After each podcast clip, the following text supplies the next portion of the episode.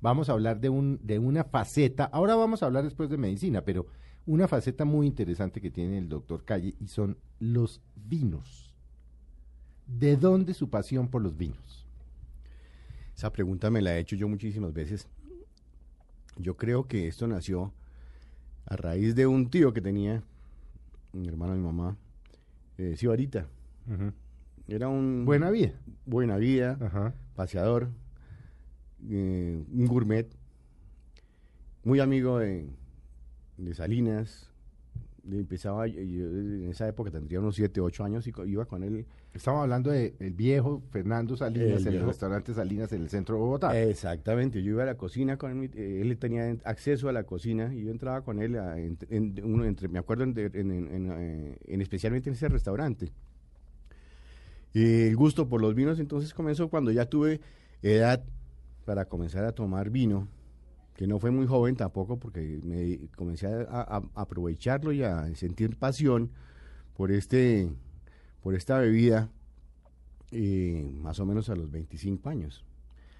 Ah, pero viejo, viejo, ya grandote. Sí, ya con el hígado Siendo un tipo joven.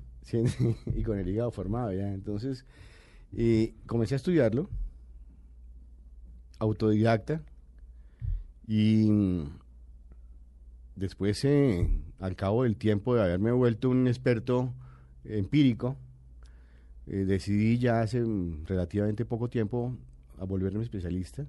Hice la especialización. ¿Cómo se hace? ¿Cómo se hace? ¿Dónde se hace? Es una especialización que se hace en eh, diferentes partes. Aquí ya en el país hay escuelas de formación de sommeliers, hay dos escuelas argentinas eh, hay diplomados cortos o, diploma, o, especializaciones dentro de los mismos diplomados. Pueden hacerse diplomados de, que, duran generalmente tres meses, pero uno puede hacerlo fraccionado hasta completar un año y de, esa manera se logra también eh, especializar. ¿Y sale uno con título de qué? ¿Sommelier? De sommelier profesional.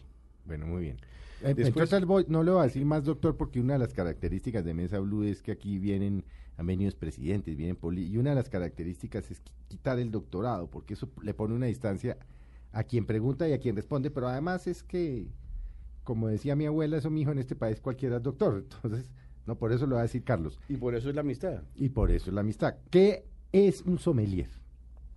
Un sommelier es una persona especializada perdón, en atender los gustos en licores y tabacos de, ah, los comensales. O sea, hay sommelier de tabacos también. Hay sommelier de, de tabaco también.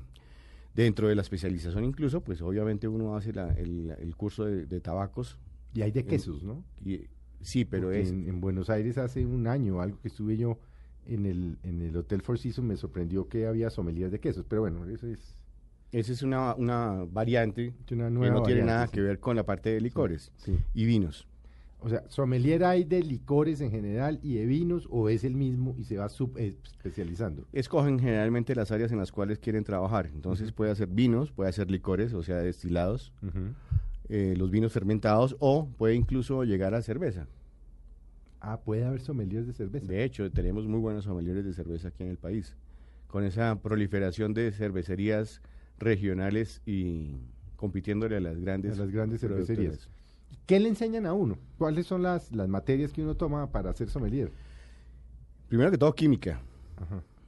Uy, ahí ya me hubieran rajado. Eh, la, la, parte de química orgánica, los componentes, para poder entender los componentes, especialmente de los licores y de los vinos, cuáles son los orígenes de los, de los, eh, de los aromas, de, los, eh, de los sabores, los procesos de fermentación, de destilación, y eh, los materiales de los cuales pues, se, derivan esos productos. Entonces estudia uno muy bien lo que es, en el caso de los vinos, las uvas, las diferentes cepas, en los licores, las maltas, eh, para poder hacer los blends de, los, de los whiskies o de los, eh, o de los bourbon, el vodka igual, el, todos los licores destilados, todos, hay que analizar muy bien los componentes, conocer los componentes, de dónde se originan y, y, que le dan las características mismos mismas a ese tipo de productos.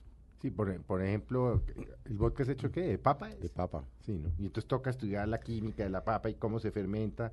Y la cáscara y todas estas cosas. Y nosotros que somos una cultura de papa, no producimos vodka. No producimos papa, maíz y caña de azúcar, no producimos vodka. Producimos muy buen aguardiente. Buen ron. La, la, cerveza desplazó la chicha y, y, ahora pues en parte somos eh, tradición de aguardienteros y de ron. De ron.